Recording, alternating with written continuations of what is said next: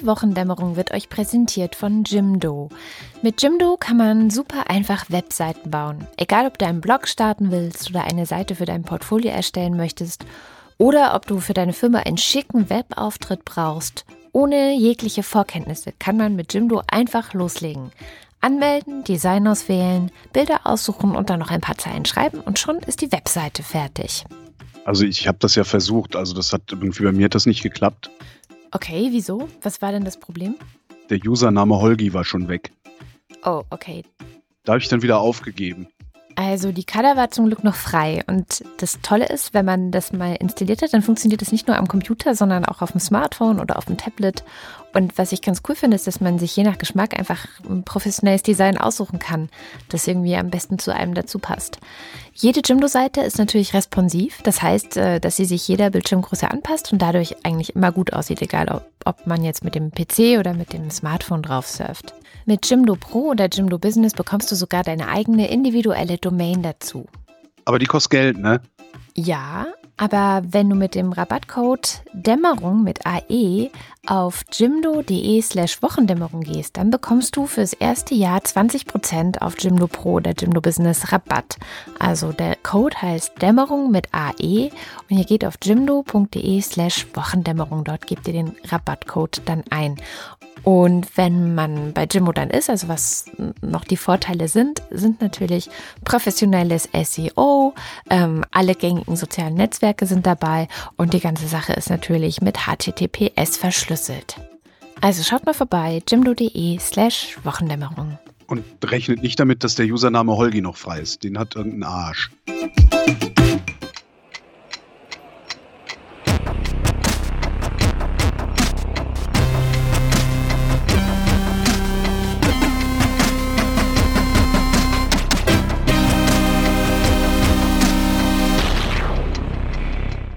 Willkommen zur Wochendämmerung vom 26. Januar 2018 mit Holger Klein und Katrin Rönicke. Und ich hätte fast wieder 17 gesagt. Ich muss noch ein bisschen. Ja, üben. ich schreibe auch die ganze Zeit 17. Interessanterweise aber nur, wenn ich mit der Hand schreibe.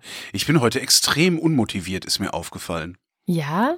Ja, was vielleicht auch daran liegen kann, dass es irgendwie eine angenehm ruhige Woche war.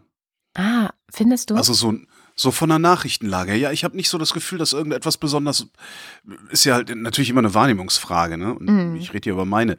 Aber ich habe jetzt nicht das Gefühl, dass jetzt irgendwie was so besonders gebrannt hätte unter den Nägeln, worüber man unbedingt sprechen müsste oder so. Mhm. Äh, ist mir so aufgefallen. Vielleicht liegt es daran, dass ich dachte, ich habe jetzt überhaupt heute gar kein Sendungsbedürfnis. Oh, okay. Wir können auch wieder Aber Ich rede eh die ganze Zeit. Nein, nein, ich rede einfach die ganze Zeit trotzdem. Also kann ich ja. Also man kommt ja sonst nicht zu Wort. Ne? Ist ja heutzutage hast du ja echt ein Problem, wenn du mal was sagen willst. Ich wollte gerade was fragen. Und zwar mhm. wollte ich dich fragen, ob du denn schon der SPD beigetreten bist. Na, ein Teufel werde ich. Weil die Jusos haben doch aufgerufen dazu, dass man in die SPD eintreten soll und dann im Mitgliederentscheid gegen die GroKo stimmen soll. Und ja, was ist das eigentlich für ein Scheiß? Jetzt mal ernsthaft, haben die, haben die noch alle Tassen im Schrank? Also, ich trete doch nicht, weißt du, wenn ich in eine Partei eintrete, dann mache ich das aus Überzeugung. Ja, und nicht um irgendwie spontan mal eben was zu verhindern, äh, äh, für einen Zehner und dann nach zwei Monaten wieder auszutreten. Wie asozial ist das denn? Das muss ich jetzt zeigen, ob die Leute, die da jetzt tatsächlich gerade alle eingetreten sind, nach zwei Monaten wieder austreten. Das würde mich nämlich auch mal interessieren. Oder ob die gemerkt haben, so, okay, wenn ich möchte, dass in der Politik was passiert, was ich möchte und nicht das passiert, was ich nicht möchte, dann sollte ich vielleicht versuchen, mich in der Politik einzumischen. Das wäre meine These. Okay. So als, als PR-Kampagne meinst ja. du, ähm, sozusagen. Ja, ja. Gut, das, so gesehen hast du natürlich recht. Also wenn, wenn da 50 Prozent hängen bleiben, dann haben die natürlich einen guten Schnitt gemacht, ja. Ja. Aber ich finde das so prinzipiell, finde ich das unmöglich. Und wenn, dann würde ich eher in die CDU eintreten, um die ganzen Bekloppten da zu verhindern. Meinst in die CDU eintreten, um gegen Jens Spahn zu agitieren. Aber funktioniert ja in der CDU nicht. Wie ist denn das da eigentlich mit parteiinterner Demokratie? Sind die da irgendwie gut aufgestellt? Nee, ne? Die Basis macht alles, was die Führung sagt, oder? Ich habe bisher noch nicht so viel davon mitbekommen, außer dass eine frühere Freundin von mir, ähm, meine damals fast beste Freundin sogar, ist in die Junge Union eingetreten. Die Arme. In Baden-Württemberg auf dem Kaff. Und da waren nur Männer. Und sie, sie ist mhm. genau mit dieser Argumentation eingetreten. Sie hat gesagt, ich will in eine Partei eintreten, wo ich hinterher auch was bewegen kann. Und das ist nur bei der CDU möglich. Das war noch, da, damals war noch Kohl und so. Und sie war auch so ein mhm. Kohl-Fan. Und Ähm, und diese ganzen. An Kohl war alles Bewegung. Ne? Das stimmt. Und diese ganzen Jungs, die da ansonsten in der Jungen Union waren, haben es sehr gut verstanden, sie die ganze Zeit auflaufen zu lassen. Und sie war irgendwie in so einem Hamsterrad dann gefangen. Also sie hat sich da abgestrampelt und ist nicht weitergekommen. Und ich bin dann relativ zeitgleich bei der Grünen Jugend eingetreten. Und ähm, nach einem Jahr oder so war ich im Bundesvorstand. Und dann war sie, glaube ich, ein bisschen traurig. Hast ja. du da was bewegen können? Für die grüne Jugend schon. Also für die Grünen wahrscheinlich nicht. Das ist immer so ein bisschen ähm, die Frage. Ja, es ist ja eigentlich eher die Vorbereitung auf die große Politik, wenn ja. in so eine Jugendorganisation eintritt. So eine richtige, also außer jetzt die Jusos mit ihrer Eintrittskampagne in die SPD, das äh, zeigt ja anscheinend tatsächlich Wirkung. Aber sonst hast du nicht so viel Gestaltungsspielraum. Ja, stimmt. Wenn du was hättest bewegen können, dann wäre Cem Özdemir heute nicht Chef, ne? Genau, aber der wird ja wahrscheinlich abgelöst. Also wenn es gut geht, ähm, ist bald Robert Habeck der Chef der Grünen. Ob das dann gut ist, sehen wir, wenn er Chef der Grünen ist. Ja, ich halte ja recht viel Ich bin heute irgendwie destruktiv, merke ich gerade. Ja. Es tut mir sehr leid. Aber das passt Nein, es tut gut. mir auch nicht leid. Das passt ganz gut, weil ich habe ein Thema mitgebracht, das auch, das, wo ich mich sehr destruktiv fühle. Ich würde gerne, ich würde gerne noch zwei, zwei kurze Sachen äh, vorab erzählen, damit ja. die erzählt sind, weil ich ja zuletzt gesagt habe, Venezuela und äh, Tunesien müssten sich äh, vielleicht ein bisschen genauer angucken in der nächsten Zeit. Ähm, und jetzt gucke ich halt immer, was in Venezuela und Tunesien los ist. Ich bin mal gespannt, wie lang die Liste der Länder über die Monate wird, ähm, in denen was los ist und wo man immer mal wieder hingucken sollte. Also Venezuela, äh, Venezuela ähm, wird demnächst Präsidentschaftswahlen bekommen, höchst sehr wahrscheinlich, und zwar am 30. nee, vor dem 30. April. Äh, eigentlich hätte die Wahl erst Ende des Jahres sein sollen, aber Maduro hat festgestellt, dass die Opposition momentan hart gespalten ist und hat sich gedacht, ach, das nutze ich aus und äh, ziehe einfach mal die Wahlen vor. Und das Problem der Opposition ist außerdem, dass äh, in den letzten zwei Jahren zwei Millionen Menschen das Land verlassen haben. Wow, was? miesen Versorgung. Zwei Millionen. Krass. Bei 30 Millionen Einwohnern bei 30 Millionen Einwohnern, das ist richtig viel. Also für die DDR war das damals wahrscheinlich, äh, wäre das Anlass gewesen, eine Mauer zu bauen, was sie ja dann auch getan haben. Also ich weiß nicht, wie viel da abgehauen sind. Also es ist richtig viel. Und gerade diese zwei Millionen Menschen, die mit der Situation da so unzufrieden sind, dass sie sogar die Koffer packen und gehen, sind natürlich potenzielle Oppositionswähler. Mhm. Das heißt, die gehen denen im Prinzip auch verloren. Und irgendwie kommt außer bei der Maduro-Junta da diese Idee mit den vorgezogenen Wahlen bei keinem gut an. Also im Land haben alle was dagegen und sogar das Ausland. Es gibt die Lima-Gruppe. Das ist so ein bisschen was wie die Visegrad-Staaten, weißt du, so ein loser, loser äh, Zusammenschluss von, von Dutzend lateinamerikanischer Staaten. Die lehnen sowohl den Termin ab und unterstellen auch, dass die Wahlen nicht sauber laufen würden, wenn sie denn durchgeführt werden. Und fordern einen Wahltermin, auf den sich alle Parteien einigen können. Aber vermutlich wird Maduro, also der Präsident Venezuelas, ähm, einen Scheißdreck tun. ja. Also, weil der, dem geht's ja einzig und allein darum, irgendwie sich weiter die Taschen voll zu stopfen da unten. In Tunesien gibt's auch immer noch Proteste. Hatte ich ja letzte Woche schon erzählt, dass die Regierung ein bisschen eingelenkt hat, ein paar soziale Wohltaten verteilt. Ähm, die Proteste sind noch da, aber nicht mehr so heftig wie noch vor ein paar Wochen. Also das, das, die flammen immer mal wieder auf, so lokal, sag ich mal. Äh, dafür gibt's aber Pläne, eine Formel-1-Strecke zu bauen in Tunesien. Mhm. Ähm, so ein Riesending halt mit, mit Wohnkomplexen, Golfplätzen und was weiß ich, was für ein Scheißdreck drumherum. Wovon dann die Einheimischen wahrscheinlich auch weniger was haben, außer dass sie dann vielleicht irgendwie billig arbeiten gehen müssen oder sowas. Wobei das dann auch noch in den Sternen steht, ob das Projekt was wird, weil die Finanzierung oder sowohl die Finanzierung als auch die Firma, die das Projekt anschiebt, äh, scheinen so auf den ersten Blick reichlich fishy und wollen es irgendwie, wollen die Finanzierung dafür am Aktienmarkt einsammeln und auch irgendwas mit Kryptowährung machen. Also schreibt oh Blockchain Gott, drauf. Ne? Wir sollten Blockchain auf die Sendung schreiben, dann würden wir sofort unseren Börsenwert erhöhen damit. Okay. Fertig. Ja, hier ich, ne, äh, am Wochenende war ja hier in Berlin so eine große Demo mit irgendwie mehreren tausend oder sogar mehreren zehntausend Teilnehmern und das Motto Echt? war, wir haben's satt. Hast du gar nicht mitbekommen? Ach Gott. Nee, ach, die, die ignoriere ich immer, die Wir haben Satt-Demo. Ich weiß gar nicht warum, aber nicht aus irgendeinem Grund denke ich immer, ach ja, hm, hm. Ja, ich kann das gar nicht so richtig ignorieren, weil aus meinem eigenen Umfeld sind da auch total viele Leute mitgelaufen. Ja, klar. Und haben gegen die Agrarindustrie demonstriert und gegen konventionelle Landwirtschaft. Und ich hatte, glaube ich, heute eine Mail vom BUND in meinem Briefkasten. Ich bekomme ja immer Mails von diesen ganzen Gruppen. Ähm, die haben nochmal ganz gut zusammengefasst, wogegen sie waren. Äh, sie schreiben, Zitat, 33.000 Menschen haben bei der Wir haben es satt Demo bunt und laut einmal mehr deutlich gemacht, dass einmal endlich mehr. Schluss sein muss mit Tierquälerei, Glyphosat und dem Höfesterben.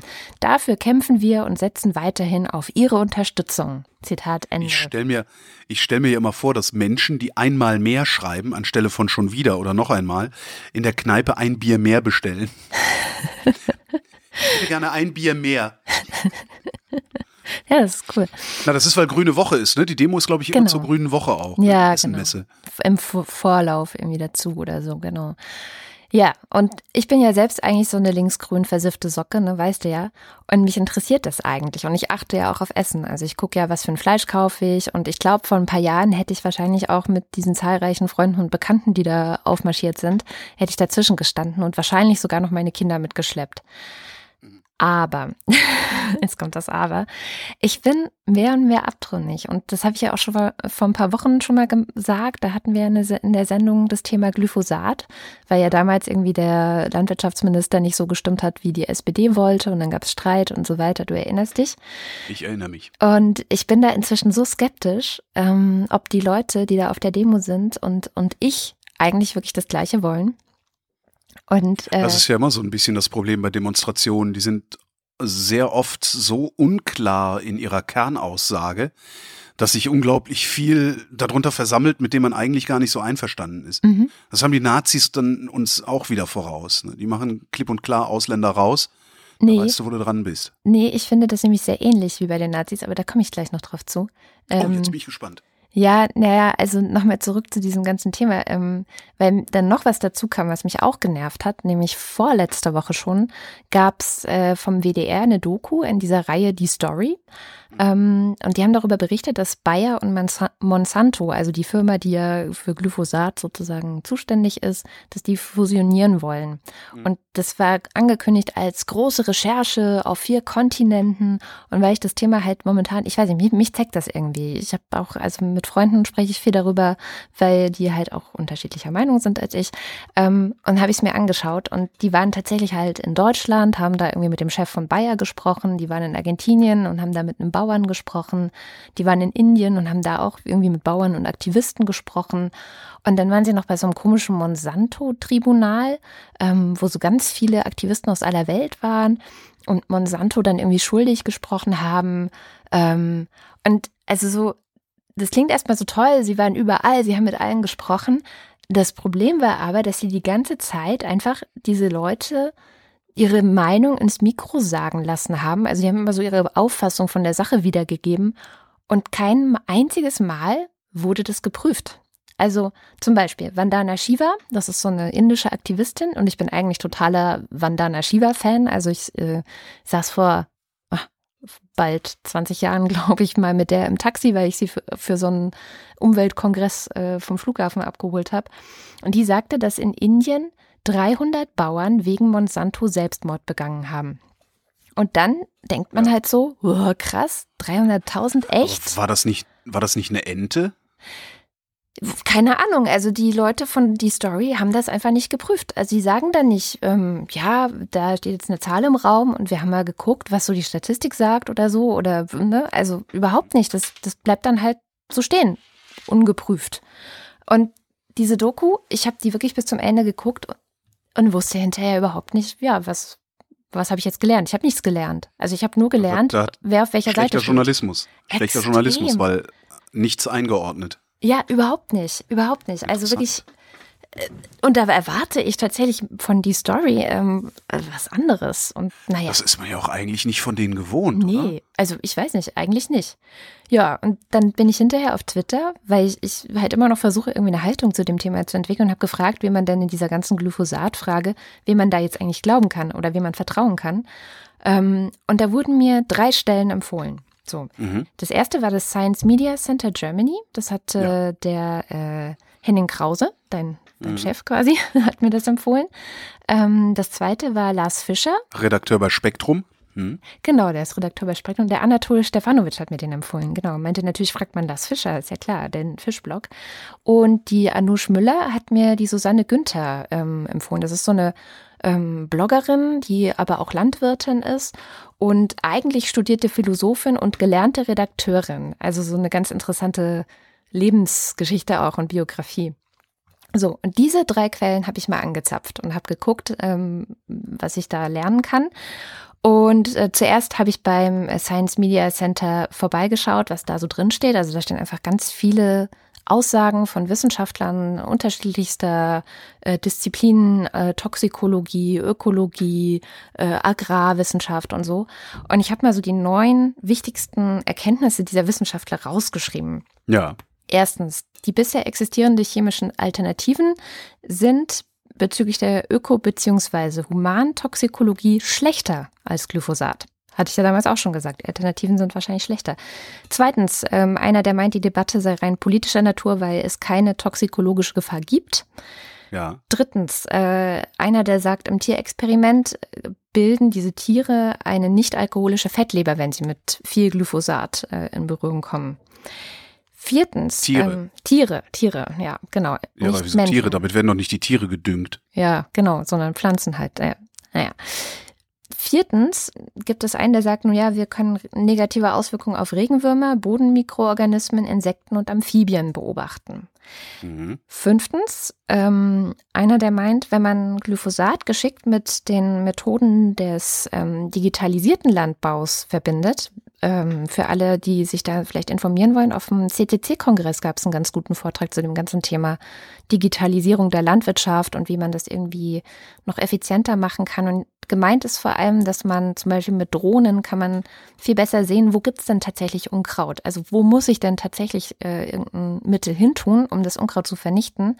Damit könntest du eben den, den Einsatz minimieren und wenn man das geschickt verbinden würde, also Glyphosat und die Digitalisierung, dann äh, könnte das so die Zukunft sein, ist einer der Meinung. Alle sind sich eigentlich irgendwie einig, dass wir mehr Studien und mehr Daten brauchen. Dabei gibt es ja schon wahnsinnig viel in dem Bereich. Dass es noch keine Forschung zu schleichenden chronischen Effekten gibt, was auch immer die sein sollen, aber okay. Und ähm, dann ist einer, der sagt, naja, wir haben aber in der EU dieses Vorsorgeprinzip. Das heißt, wenn es den Verdacht gibt, dass etwas schlecht sein könnte, müsste man es eigentlich schon verbieten. Ja. So. Und äh, ein letzter, der sagt, ähm, Glyphosat tötet Wildkräuter und das wiederum wirkt sich jetzt schon auf die Population bestimmter Vogelarten aus, weil die dadurch kein Futter mehr haben. So, das ist also so ein bisschen die Studienlage. Du merkst schon, keine Einigkeit. Also auch da, so manche sagen, okay, nee, ist nicht, nicht gut, müsste verboten werden und andere, die sagen, äh, ja, mm, ist eigentlich besser als alles andere, was wir haben und wenn man das geschickt einsetzt, ist es eigentlich ziemlich gut. Dann habe ich den Lars Fischer tatsächlich ähm, an die Strippe bekommen und habe ihn da mal so ein bisschen ausgequetscht. Also der schreibt, wie gesagt, einen Wissenschaftsblog bei den Silogs, ähm, zwar den Fischblog und der ist sich eigentlich ziemlich sicher, dass dass es eigentlich um was anderes geht. Dass es gar nicht so sehr um Glyphosat geht oder dass es auch gar nicht so sehr aus wissenschaftlicher Sicht um Toxikologie geht, sondern es geht eben um die Frage, wir haben es satt. Diese, dieser Titel sagt ja schon, es geht um Ernährung. Es geht um die Frage, woher kommt unsere Nahrung, wie wird unsere Nahrung produziert.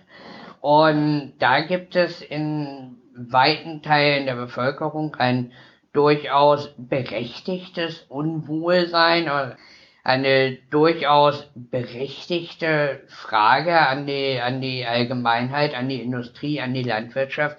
Was läuft da eigentlich? Genau. Also er sagt, einerseits ist es berechtigt, andererseits hat er ja, ist er sehr, sehr kritisch, dass die, die Debatte so hysterisch geführt wird und dass es sich alles so verengt auf das Glyphosat, weil er der Meinung ist, wenn man das jetzt rein aus toxikologischer Sicht betrachtet, ähm, müsste man eigentlich zu ganz anderen Schlüssen kommen. Toxikologisch würde ich sagen, also das Thema Glyphosat ist jetzt nicht schwieriger als andere Fragen aus diesem Kontext, zum Beispiel Thema Feinstaub. Wenn wir Feinstaub so behandeln würden wie Glyphosat, müssten wir sofort alle unsere Städte komplett autofrei machen. Von dieser Vorsorgeprinzip-Argumentation her. Also er greift sozusagen diese, dieses Vorsorgeprinzip-Argumentation auch auf und erzählt dann auch, dass wir wissen, wie das Auto uns krank macht und Krebs erzeugt. Ja, und umbringt, während es benutzt wird. Trotzdem gehen wir nicht her und sagen, wir verbieten das jetzt. Und ja klar, weil die ganzen Ökos natürlich auch gerne mit ihrem Auto zurück zur Natur ja, fahren wollen. Genau, genau das ist der Punkt. Das ist auch das, was er sagt. Ich denke, das liegt einfach daran, dass beim Automobil, das Automobil verursacht ja auf 35 unterschiedliche Weisen, vergiss die Zahl, aber auf sehr unterschiedliche Weise, so unterschiedliche Arten von Krebs. Das geht zum Beispiel vom Reifenabrieb mit äh, zum Feinstaub, vom Diesel. Lärmbelastung hat auch gesundheitliche Nebenwirkungen. Also es gibt eine ganze Menge Probleme, die das, gesundheitliche Probleme, die das Auto verursacht, ganz zu schweigen von den 3000 plus Toten und zigtausenden Verletzten jedes Jahr. Aber das sind alles so Sachen, Autofahren, das tun wir. Das ist ein Teil unseres Alltags und natürlich auch ein angenehmer Teil des Alltags. Wir, wir mögen das, wir brauchen das zum Beispiel aus Familien mit Kindern, äh, könnten wahrscheinlich in vielen Fällen den Alltag auch ohne Autos gar nicht bewältigen. Und da ist dann das Thema Krebs, Gesundheitsgefährdung und auch Verkehrstote relativ weit weg. Das heißt, der Nutzen ist uns nah, das sind wir. Und was wir machen, ist natürlich harmloser. In dem Fall der Landwirtschaft, das sind nicht wir, die das machen, sondern das sind die, das sind die bösen Bauern, das sind die gesichtslosen Industriekonzerne, die nur auf Profit aus sind. Das sind die anderen, die so als vages Feindbild herhalten müssen. Und wir sind dann die Opfer, wir können uns dagegen nicht wehren gegen diese Belastung. Können wir ja auch nicht. Das ist quasi äh, vergleichbar mit dem Feinstaub von Autos natürlich, aber das, was aus der Landwirtschaft an Belastungen an uns rankommt, an Stoffen, das können wir nicht kontrollieren, das können wir nicht sehen. Und das machen aber andere mit uns. Das machen gesichtslose Akteure mit uns. Insofern ist uns dann natürlich das Thema Krebs wiederum näher als der mögliche oder tatsächliche Nutzen, den wir von Agrarchemikalien haben. Genau, und das fand ich so einen total wichtigen Punkt, der mir auch sofort eingeleuchtet hat, wo ich dachte, ja genau, das ist so ein Wir gegen die. Und das ist auch der Punkt, der mich, wo ich gerade sagte, ne, das mit den Nazis, das, äh, die machen das ja auch. Also es wird irgendwie so ein, so ein fast Opanz aufgebaut. Ja, so, so eine Strohpuppe, so ein, so ein Strohmann, gegen den man, gegen den man agitieren kann. Und es ist ja immer leichter, Leute gegen was auf die Straße zu bringen, als für etwas. Mhm. Naja, und ähm, eine von die, also eine von den anderen, von den Bösen, gegen die wir dann sind, ist eben Susanne Günther, mit der ich dann Gott sei Dank auch noch sprechen konnte. Die ist in Hessen äh, als Bäuerin unterwegs und ähm, die versucht äh, vor allem eigentlich ja, also in ihrem Blog auch, das ich dringend zu lesen empfehle, versucht sie einfach ein bisschen zu aufzuklären über nicht nur über Glyphosat, sondern über Landwirtschaft und das so ein bisschen runterzuholen und auch ein bisschen wieder ranzuholen, weil ich habe echt das Gefühl, dass wir so eine Spaltung haben. Also wir haben eigentlich mit dem ganzen Ackerbau und so überhaupt nichts mehr zu tun. Wir wissen überhaupt nicht mehr, was das für ein Aufwand ist, so eine Pflanze ähm, lebend bis zum bis zur Ernte zu bringen, ja, ähm, dass sie uns nicht verreckt zwischendrin. Also mir verrecken Pflanzen ziemlich schnell, wenn ich irgendwie versuche auf meinem Balkon irgendwas anzubauen, gelingt mir das nicht so gut. Und wir erwarten aber, dass die Landwirtschaft immer liefert und dass sie das immer super gut hinbekommt. Und wie die das machen, ist uns eigentlich scheißegal. Und wenn wir dann mal mitbekommen, wie die das machen, dann werden wir auf einmal sauber und schimpfen gegen die. Naja, ähm, genau. Jedenfalls habe ich Susanne auch gefragt, wie sie das Ganze eigentlich so sieht. Als ich hier auf den Hof gezogen bin, war ich da selber sehr skeptisch, wenn der Schwiegervater mit der Rückenspritze losgezogen ist und äh, fand das auch nicht schön, bis ich mich halt mal näher damit befasst habe, wie dieses Glyphosat jetzt speziell auch wirkt. Und äh, es ist so, dass dieses Mittel im Pflanzenstoffwechsel ein Enzym blockiert, sodass eine Aminosäure nicht mehr produziert werden kann, sodass die Pflanze keine Photosynthese machen kann. Also es ist eine ganz, ganz kleine chirurgische, ein ganz kleiner Eingriff, ne, der aber bewirkt, dass die Pflanze abstirbt. Nur diese Wirkung hat dieses Mittel bei uns nicht. Und das ist eigentlich wirklich das Pfiffige an diesem Pflanzenschutzmittel. Und deswegen fühle ich mich eigentlich auch so, ja, sicher, sage ich jetzt mal in Anführungsstrichen, wenn wir das halt auch einsetzen für so ein paar bestimmte Zwecke. Ne? Und mich würde ärgern, wenn wegen der ganzen unsachlichen Debatte meine Leute mit giftigeren Sachen hantieren müssen. Ne? Weil vor Glyphosat habe ich wirklich keine Angst.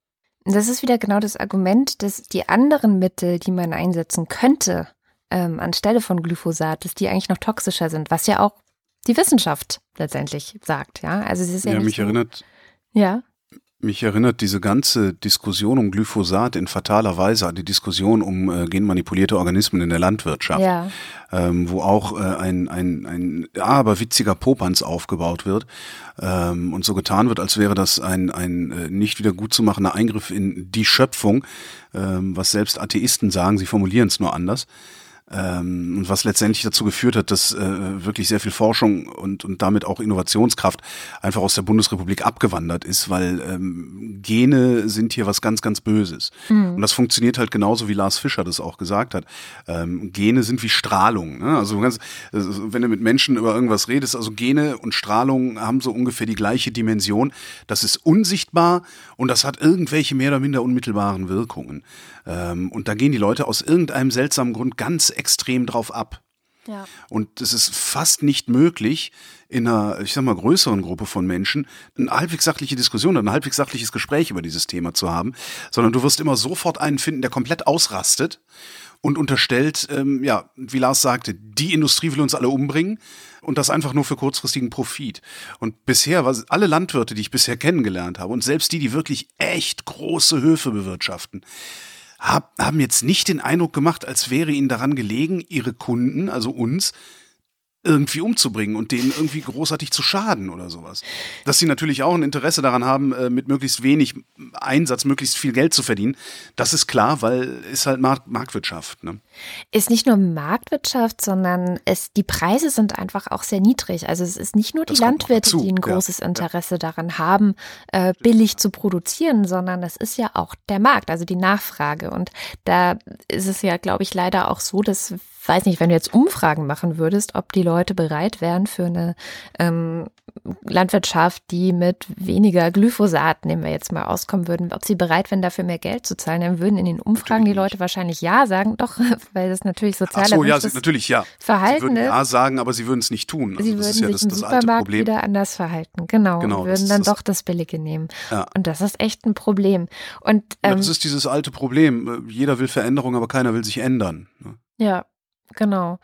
Und ähm, was ich auch so krass fand, also ich habe mich dann auch gefragt, warum führen wir dann denn eigentlich diese Debatte? Also woher kommt die denn eigentlich? Und da habe ich auch Susanne nochmal gefragt, was sie denkt, ähm, was, was sie da für eine Vermutung hat, woher das kommt. Da spielen einfach viele Interessen eine Rolle. Also die Grünen haben damit irgendwie ein Wahlkampfthema für sich entdeckt. Ne? Also um Harald Ebner hat das Wort Merkel-Gift geprägt, um da sich halt auch entsprechend zu positionieren. Einmal gibt's halt ein politisches Interesse, um eine bestimmte Art von Landwirtschaft durchzusetzen. Und die NGOs ähm, verstärken dieses Echo natürlich, ne? Also indem sie halt eine ähnliche Kerbe schlagen. Das sind ganz viele verschiedene Interessen, die da eine Rolle spielen. Und die Medien sind leider immer kritischer der Industrie gegenüber als den NGOs gegenüber. Die haben, Greenpeace Oh ja. hat nach wie vor eine höhere Glaubwürdigkeit als Bayer. Genau. Mhm. Was wieder, mich wieder zurückbringt Absolut. zu meiner Story äh, oder die Story vom WDR, ähm, wo man das auch sieht. Und ich habe dann mal geguckt, was es bisher im öffentlich-rechtlichen so zu dem ganzen Thema gab. Ähm, also Arte-Dokus gibt es jede Menge. Es gab diese die Story. Es Da muss man aber sehr vorsichtig sein. Also alles, was Arte mit ähm, Wissenschaftsdokumentationen macht, insbesondere dann, wenn es in die Naturwissenschaften geht, die in irgendeiner Form schon Wirkung in die Realität oder in den Alltag der Menschen haben, würde ich bei Arte prinzipiell misstrauisch sein. Ja. Naja, absolut. Ähm, die Doku, die ich da gesehen habe, ist auch tatsächlich ja sehr, sehr reißerisch. Also vor allem mit diesen ganzen Hintergründen, die ich jetzt noch versucht habe, mir anzulesen, ähm, auch mit den Studien, die es dazu gibt. Ähm, das ist wirklich, es ist vor allem so eine, so eine ganz schreckliche so ein ganz schreckliches Szenario, was da oft gemalt wird. Also so ein, das Lustige ist, Lars hat so ein Video Blog, der heißt äh, Wir werden alle sterben. Und genau so sind diese Dokus gemacht. Ne? Ist, als würden wir jetzt gleich alle sterben. Ähm, und es ist immer ganz schrecklich. Dabei ist es gar nicht ganz schrecklich. Und das ist jetzt mein letzter O-Ton, den ich von Susanne noch habe. Die erzählte nämlich. Es ist so, dass sich da in der Vergangenheit schon eine Menge getan hat. Also mein Mann ist ja hier auf dem Bauernhof aufgewachsen. Und der erzählt, als er Kind war, da stand auf den Pflanzenschutzkanistern zum Teil noch ein Totenkopf. Und das ist Vergangenheit. Sowas gibt's nicht mehr. Es gibt, glaube ich, noch ein Mittel, Daikat oder so. Es läuft aber dies Jahr aus. Und dann gibt es solche giftigen Pflanzenschutzmittel nicht mehr. Das heißt, die Pflanzenschutzmittelwirkstoffe sind eigentlich auch schon immer besser geworden. Die DRG, also die Deutsche Landwirtschaftsgesellschaft, hat mal gesagt, dass äh, in der EU gerade einmal 16 Prozent der Wirkstoffe zugelassen sind, die weltweit zum Einsatz kommen. Also wir sind hier in der EU sowieso schon sehr kritisch. Das ist auch gut so, weil wir Landwirte gehen ja damit um. Wir kriegen das vielleicht auch mal ins Gesicht, wenn wir eine Spritze sauber machen oder so. wir haben ja auch ein Interesse daran, dass diese äh, Stoffe möglichst unbedenklich sind, auch bei direktem Kontakt. Ja.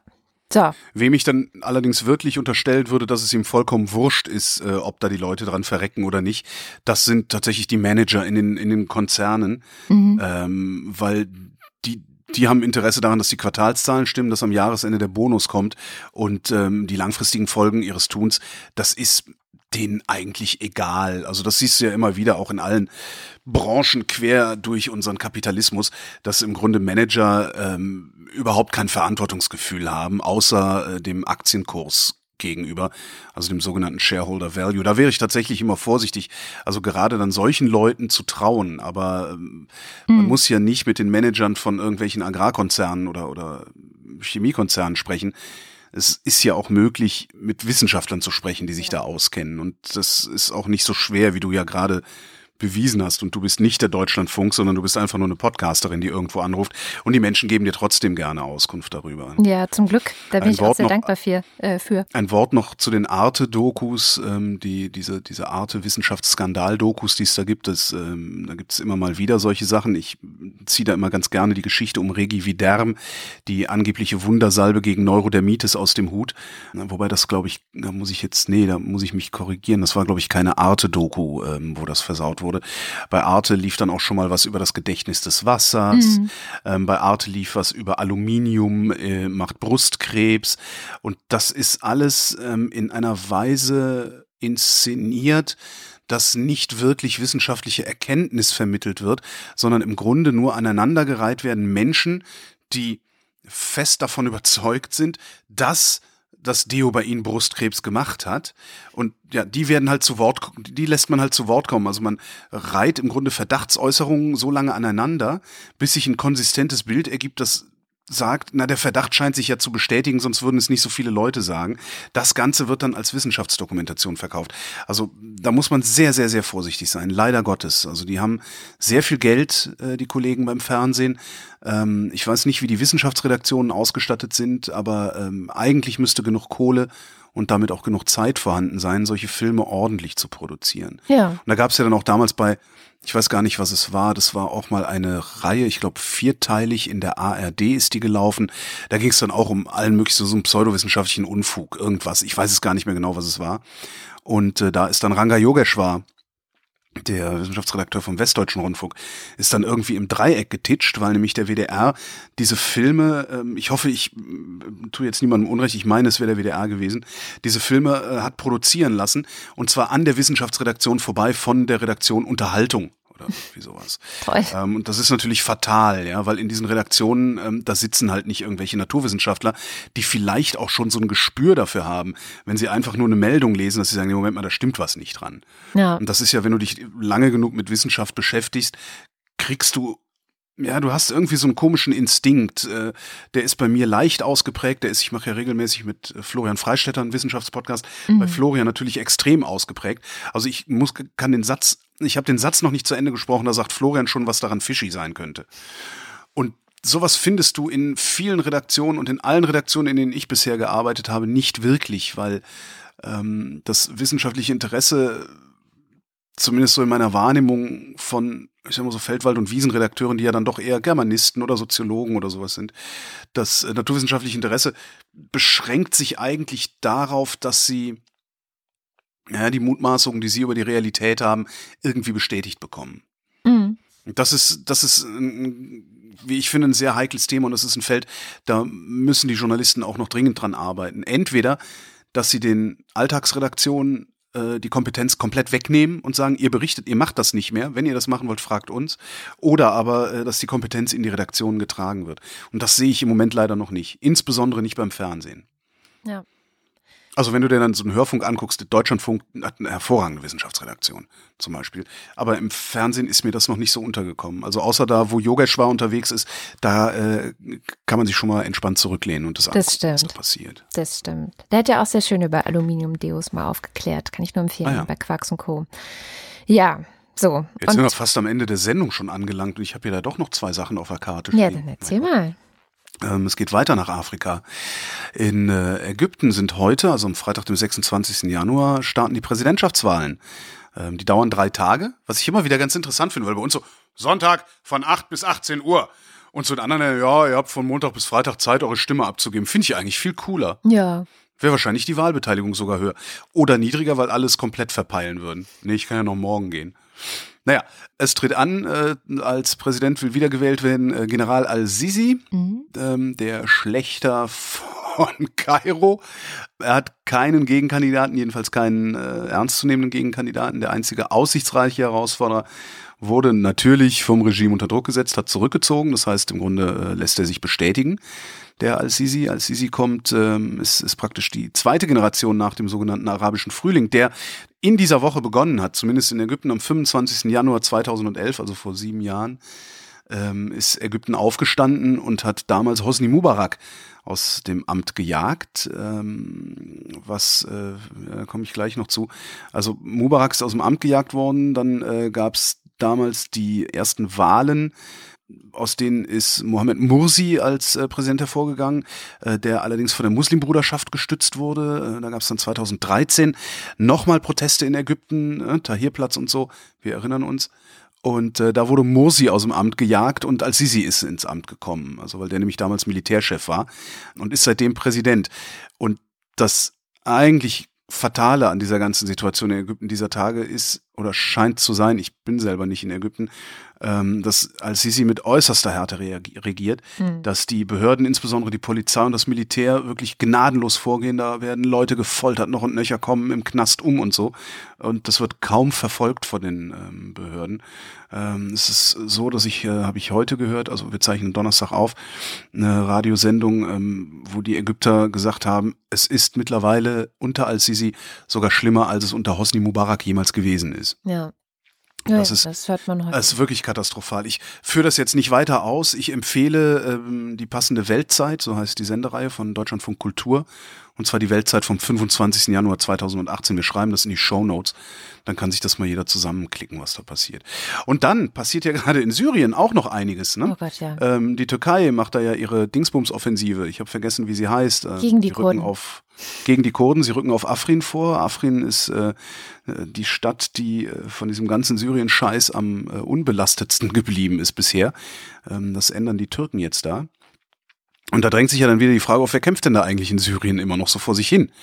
Äh, habe ich eine schöne Zusammenfassung gefunden bei der Tagesschau. Ich dekliniere die mal schnell runter, dann kann sich ja noch dann jeder selber durchlesen. Also auf der einen Seite ist die Freie Syrische Armee, heißen mittlerweile Syrische Nationale Armee. Das ist äh, der bewaffnete Arm von Teilen der syrischen Opposition, also auch wieder nur Teile. Die wollen stürzen den, die Regierung, also Assad wollen sie aus dem Amt jagen und äh, werden unterstützt von der Türkei, weil die Türkei die syrische Opposition unterstützt. Dummerweise kämpft die äh, syrisch, freie syrische Armee aber mittlerweile häufig, immer häufiger gegen die Kurden. So. Kommen wir zu den Kurden. Die YPG heißt sie, glaube ich, also YPG geschrieben, ähm, ist der bewaffnete Arm der kurdischen Partei in Syrien. Die wollen eine Selbstverwaltung haben. Also die versuchen ja im Norden Syriens gerade schon ein föderales, einen irgendwie föderalen Staat aufzubauen. Ähm, das Land oder den Landesteil, äh, den sie besetzt halten, äh, nennen sie Rojava. Und äh, wer da lebt, und das ist eigentlich das Faszinierende da, also es ist natürlich, funktioniert sich hundertprozentig, aber immerhin, äh, sie versprechen wirklich allen Volksgruppen, allen Konfessionen volle Gleichberechtigung. Und immerhin ist das ein Gebiet äh, von, von ein Drittel von Syrien macht das gerade auf, ja. aus. Da oben liegt äh, auch Afrin. Afrin liegt allerdings nicht in Rojava, sondern liegt isoliert. Ähm, und äh, darum geht die Türkei jetzt auch vermutlich dagegen vor, weil sie die ganze Zeit mit ansehen müssen, wie die Kurden im Norden Syriens, genauso wie im Irak, immer autonomer werden, also ihre autonomen Gebiete ausweiten. Und die Türkei äh, fürchtet wie der Teufel das Weihwasser, dass diese Autonomiebestrebungen, äh, also diese heftigen Autonomiebestrebungen eben auf die türkischen Kurden übergreifen. So, die YPG, über die ich gerade eigentlich noch rede, werden von den USA unterstützt. Im Wesentlichen kriegen die da Luftunterstützung. Dann gibt's die syrische Regierung, also Assad, der riecht sich gerade fürchterlich darüber auf, dass die Türken Afrin angegriffen haben, bezeichnet das als Überfall. Ähm, die beiden hassen sich, also so, ne, was ganz klar ist, weil die Türkei möchte gerne Assad aus dem Amt gejagt sehen. Dann gibt es die USA. Die USA kämpfen ja im Wesentlichen gegen den IS da unten in Syrien und äh, kämpfen zusammen mit den syrisch-demokratischen Streitkräften äh, die SDF, die von der äh, YPG, also von den Kurden, angeführt wird.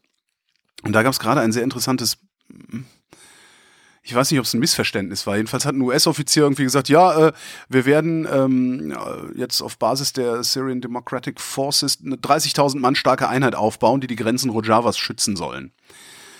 Daraufhin sind da unten irgendwie alle nervös geworden, insbesondere die Türkei. Ne? Tillerson, der US-Außenminister, hat dann gesagt, hey, nee, Quatsch, also wir ziehen uns, äh, wir ziehen uns schon zurück, also wir hauen dann ab, keine Sorge, macht ihr keine. Äh, jedenfalls sind da unten alle ein bisschen nervös geworden. Insbesondere Erdogan ist nervös geworden und ähm, die Türkei scheint gerade deswegen auch seine Armee in Marsch gesetzt zu haben. Äh, eben weil sie Angst hatten, dass die Außengrenzen Rojavas befestigt werden könnten und äh, das Ganze dann auf die Türkei ausstrahlt. Äh, Russland ist dabei. Äh, Russland ist natürlich Bündnispartner von Assad, hat allerdings das äh, hat allerdings ein Problem. Und zwar sind die Kurden mit Russland befreundet ja, also die Russen, die haben da gerade so eine Konferenz abgehalten mit so ein paar äh, Akteuren da unten. Also einerseits sind die Russen mit den Kurden irgendwie mehr oder weniger locker freundschaftlich verbunden. Andererseits äh, sind sie halt mit äh, Erdogan verbunden. Ja, das, das ist noch das nächste. Also Putin und Erdogan, genau. Die, äh, ja, Putin, Erdogan, also Putin also und sie Erdogan. sind eigentlich mit allen verbunden, außer mit dem mit IS, oder? Kann man doch zusammenfassen. Außer mit dem IS und den USA. Stimmt und eigentlich auch nicht mit den Kurden, aber irgendwie dann doch wieder mit den Kurden. Also die, äh, ja, die haben da unten gerade so ein bisschen ein Problem, freuen sich aber wahrscheinlich darüber, dass äh, die USA gerade auf Konfrontationskurs mit der Türkei gehen wegen der Offensive auf äh, mhm. Afrin. Äh, dann da unten noch unterwegs ist der Iran. Stimmt. Den haben wir nämlich ganz vergessen. Äh, der Iran versucht da unten immer noch Hegemonialmacht zu werden. Das, das darf man auch nicht vergessen. Auch wenn es immer mal wieder so aussieht, als würde da jetzt ne, gemäßigter Präsident und so an die Macht kommen. Oder, mhm, ja. mhm. Und äh, der Iran, ähm, der, der fand halt den arabischen Frühling insgesamt ganz geil. Äh, aber nicht in Syrien, weil nämlich der Iran mit ähm, Assad verbündet ist. Und zwar äh, noch, noch bevor im Iran die Mullahs an die Macht gekommen sind. Und der Iran möchte halt gerne Assad an der Macht halten, weil er über Damaskus wiederum die Hisbollah im Libanon mit Waffen und Geld versorgt. Also der, der braucht also praktisch äh, Syrien als Hub darunter. Ja, ja, das waren soweit die Player, äh, die da gerade unterwegs sind. Gott, In ausführlich nachzulesen gibt es bei der Tagesschau. Den Link gibt es dann auch in den Show Notes. Meine Güte. Damit ist mein Afrika-Exkurs Afrika. Naja. Gehört ja. das noch zu Afrika? Ist das äh, damit ist mein, weiß ich auch nicht. Nee, Ägypten ist Nordafrika. Äh, ja. Was anderes, äh, äh, was ist denn das? Wie nennt man das? Na, ist das noch die Levante? Nee, ne? Ja, Iran. ich habe auch noch einen Lesetipp für alle. Oh, und fällt mir gerade ein, mhm. entschuldige, fällt mir gerade ein, ich weiß jetzt leider nicht mehr, wo ich es gelesen habe, aber ich habe doch kürzlich erzählt äh, von der Seidenstraße, dass die ja. in Duisburg ankommt. Ähm, die Woche habe ich irgendwo gelesen, Duisburg freut sich darüber, dass jetzt äh, jede Woche 25 Züge aus, aus China äh, bei ihnen ankommen. Mal gucken, ob ich das noch finde, hauen wir auch in die Shownotes. Sehr witzig. Lesetipp. Lesetipp für alle, die so wie ich so ein kleines Guilty Pleasure äh, Ding mit Donald Trump haben. Und zwar ist er in den USA vor ein paar Wochen das Buch. Du schaffst es auch nicht, diesen Arsch mal aus dieser Sendung rauszuhalten. Ja, es tut mir leid. Ich sag ja, es ist mein Guilty Pleasure. Ich, ich finde das einfach, ich kann da nicht weggucken. Und ich finde das auch immer wieder faszinierend und verfolge das. Und ich, ich habe ja nun, musst du schon zugeben, in den letzten Sendungen nicht mehr so viel über ihn erzählt. Aber gestern habe ich das Buch Fire and Fury von Michael Wolff erhalten. Oh. Und ich bin noch lange nicht fertig. Also ich bin irgendwie so auf Seite 90. Es macht aber nichts, dass ich nicht fertig bin, weil ich wirklich ungern in unserer Sendung dieses Buch jetzt referieren würden, äh, wollen würde, weil ich bin schon auf den ersten Seiten ganz schön skeptisch geworden. Also dieser Michael Wolf, der erklärt sich selbst so, so eine Art, äh, ja, er sagt, im Grunde hat er Mäuschen gespielt im Weißen Haus. Also auf Englisch heißt es, er war the fly on the wall. Und so nach dem Motto, ja, ich bin da halt rein ins Weiße Haus und habe mich da auf so eine Bank gesetzt. Und irgendwie hat mich gar niemand gefragt, was ich da eigentlich mache. Und mich hat erst recht keiner rausgeworfen. Und dann habe ich halt so aufgeschrieben, was ich gesehen habe und deswegen ist das jetzt hier so voll der krasse Insiderbericht. Äh, und außerdem habe ich auch noch über 200 Interviews geführt, so, aber meine Quellen darf ich nicht nennen. Und da geht es irgendwie los, dass es so ein bisschen sich komisch anfühlt. Also das Buch ist geschrieben wie so ein Roman also wie Fiktion im Grunde, was sehr dazu beiträgt, dass es extrem unterhaltsam ist. Also man sitzt irgendwie die ganze Zeit da und am Anfang sitzt du mit dem Wahlkampfteam rum und lauscht, wie sich äh, Steve Bannon mit dem Fox News Typen hier Roger Ailes irgendwie über Trump unterhalten, wie diese ganzen Republikaner im Wahlkampf über ihn reden und aber auch über ihn denken. Also bist du teilweise auch in den Köpfen von den Leuten drin. Und ähm, ja, und wie sie, du, du bist bei so ganz vielen Gesprächen dabei, ähm, in, in diesem großen Empfang, den Trump am Samstag nach seinem Wahlsieg im Trump Tower gemacht hat, zum Beispiel auch, wo Rupert Murdoch vorbeigekommen ist. Also, du bist mittendrin im Gossip. Du, du hörst alle Witzchen, die Leute hinter vorgehaltener Hand über Trump gemacht haben und du bist in den Köpfen von all den Leuten, die irgendwie mit ihm arbeiten mussten oder immer noch mit ihm arbeiten müssen. Und das Ganze hat vom Anfang an irgendwie auch so ein bisschen so ein klassisches Drehbuchcharakter. Also man, man sagt ja, so ein, so ein gutes Drehbuch funktioniert so, dass alle haben ein bestimmtes Ziel, aber dann. Und dann gibt es Schwierigkeiten und es bleibt spannend, ob man dieses Ziel erreicht. Und bei Trump ist es eben, dass eigentlich alle, zumindest stellt Michael Wolff das so dar, das Ziel hatten, dass Trump verliert, weil dann gehen hinterher eigentlich alle als Sieger hervor, weil sie berühmter und bekannter sind als vorher und werden dann irgendwie groß in Medien, in der Medienindustrie oder groß in der Wirtschaft und Trump auch noch viel größer in der Wirtschaft. Also, ne, so ist das irgendwie dargestellt. Und dann äh, geht das Chaos aber erst richtig los, als er plötzlich Präsident wird. Und irgendwie keiner das, das erwartet hat. Also es ist wirklich sehr gutes Storytelling, aber das komplette Ding kann man halt nicht Fakten checken. Ja? Also man kann nicht gucken, ob das überhaupt stimmt, was der da schreibt. Und das ist auch der Grund, warum ich darüber hier gar nicht weiter referieren werde. Es klingt vieles plausibel, also wenn man so wie ich diese ganze Sache seit über einem Jahr ähm, ein bisschen manisch fast schon verfolgt, dann kennt man eigentlich aus allen Ecken so ein paar Sachen, hat man schon mal gehört. Aber es ist nicht an allen Ecken wasserfest. Also manche Jahreszahlen sind falsch, die er nennt. Manche Namen und Posten sind irgendwie falsch einander zugeordnet. Ähm, manche Namen sind sogar falsch geschrieben. Also da wird dann aus einem Mike Lektorat. plötzlich ein Mark, ja. Okay. Und dann gibt es halt total viele Szenen, bei denen auch überhaupt nicht klar ist, ähm, ja, wie, wie kann er das aufschreiben? Weil er war definitiv nicht dabei, ja. Ähm, zum Beispiel dieses und jenes wurde im Oval Office besprochen. Da war er nicht dabei. Also, das heißt, ähm, wir können aber nicht ja, entscheiden. Ja, vielleicht wurde es ihm kolportiert. Ihm wurde es kolportiert, aber du kannst, wenn du das liest, ja nicht entscheiden, woher kommt das? Und ist diese Quelle vertrauenswürdig? Oder ist es vielleicht irgendjemand, der eine ganz eigene Agenda verfolgt, ja? Also der jetzt auch bestimmte Informationen zu streuen versucht, damit bestimmte Dinge über Trump gedacht werden. Von daher würde ich sagen, große Leseempfehlung, aber man muss es lesen wie ein Roman, also wie einen sehr unterhaltsamen Roman. Und vor allem, ich muss jetzt aufpassen, wenn ich das lese, weil ich werde es auf jeden Fall weiterlesen, so lustig ist das, ähm, dass man dann die Sachen, die man da drin liest, nicht mit den Sachen vermischt, die man weiß. Ja, also mhm. ähm, das, das ist das Gefährliche. Ein bisschen schade, finde ich, deswegen auch, dass ich habe es in der Süddeutschen gesehen, die hatten es gelesen, auch beim Spiegel. Also eigentlich haben alle großen Zeitungen in Deutschland darüber berichtet. Und die haben das so behandelt, als würden die Sachen, die da drin stehen, schon irgendwie stimmen. So. Ja, weil man es sich so sehr wünscht. Ne? Ja, genau. Also sie haben es nicht darauf aufmerksam gemacht, dass es einem Faktencheck zum Beispiel gar nicht standhält. Und normalerweise bin ich es eigentlich zum Glück mittlerweile von unseren Journalisten gewohnt, dass sie in vielen Situationen ja sagen, was wir wissen, was wir nicht wissen. Ne? Also diese Gegenüberstellung von, von Sachen. Und das müsste eigentlich mal jemand mit diesem Buch machen, finde ich weil es wäre schon, glaube ich, interessant. Genau. Also. Es gibt ja noch ein Buch, das ist auch gerade eins erschienen. Trump im Amt heißt es. Ähm, vielleicht willst du das auch noch lesen. ja. Ich will es nicht lesen. Ich halte das nicht aus. Naja, also ich glaube, das, das uh, Fire and Fury würdest du wahrscheinlich sogar irgendwie unterhaltsam finden. Also man hat wirklich viel zu lachen. Es stehen unglaubliche Sachen da drin. Okay. Und wenn davon nur die Hälfte stimmt, ist auch schon lustig genug und, und absurd genug. Und man weiß ja auch, dass die Hälfte stimmt, weil man ja auch ein bisschen was mitbekommen hat. Ja, also Fire and Fury, ähm, genau. Große Leseempfehlung.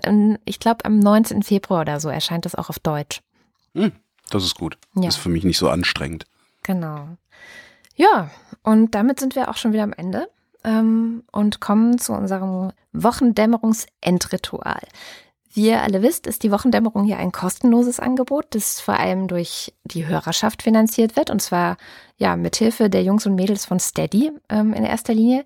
Und alle, die uns über Steady unterstützen, sichern das Fortbestehen dieser Sendung. Und wie man da mitmachen kann, das erfährt man auf wochendämmerung.de. Dort gibt es dann so einen Button und so einen Link, wo man draufgehen und unterstützen kann. Und wenn man das macht, gibt es dort ein Abo. Also man zahlt dann jeden Monat und für den kleinen Geldbeutel ist was dabei, aber auch für die großen Geldbeutel und die äh, großen Geldbeutel zahlen dann in den Fanclub oder die Ultras. Und die spenden jeweils 12 oder 20 Euro im Monat und tragen damit sozusagen in besonderem Maße zu unserem Fortbestehen bei. Ja, vor allem die Liste zu wird ja Reichtum. Irgendwann vielleicht auch das. Und deswegen lesen wir äh, zum Dank am Ende der Sendung immer deren Namen vor. Und fangen mit den Ultras an. Stephanie Brown. Carsten Eckert, Christoph Etzel, Benjamin Harnack, Nico Hebel, Martin Heine, Katharina Hüll, Caro Janasch, Matthias Johansen, Moste Techi, Leon da Cruz Oliveira, Christoph. Ja, hör mal, so, wie heißt du wirklich? Schreib mal. Wie, also wie, wie, äh, in welcher Reihenfolge? Das klingt irgendwie, ist es, heißen die nicht immer so Leon Oliveira da Cruz oder? Ich weiß es immer nicht. Schreib doch mal, wie, wie wir dich richtig aussprechen sollen. Am besten mit Audionachricht. genau. Christopher Riedel. Michael Salz. Jörg Scheckis. Roman Slauer. Lars von Hofhunold. Lars Wagner. Das waren die Ultras. Es geht weiter mit dem Fanclub. Äh, Jonas Aust. Johannes Bauermann. Miriam Bechtle. Florian Beisel. Matthias Bergmann. Evita Blei. Du bist ein Blödian. Andreas Bockisch. Alexander Bonsack. Jan Böske. Birgit Bülow. Felix Bültmann.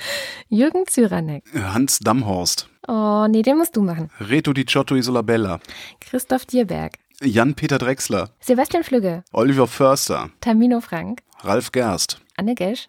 Anja Glage. Burkhard Gniwosch. Benjamin Großmann. Dorian Grunewald. Tobias Herbst. Martin Hesse. Virginia Hübscher. Andreas Jasper. Philipp Kaden. Christoph Keinsner. Martin Klein. Markus Krause. Stefan Krause. Magali Kreuzfeld. Thomas und Corinna Krosse. Michael Lammertz. Markus Laie. Florian Link.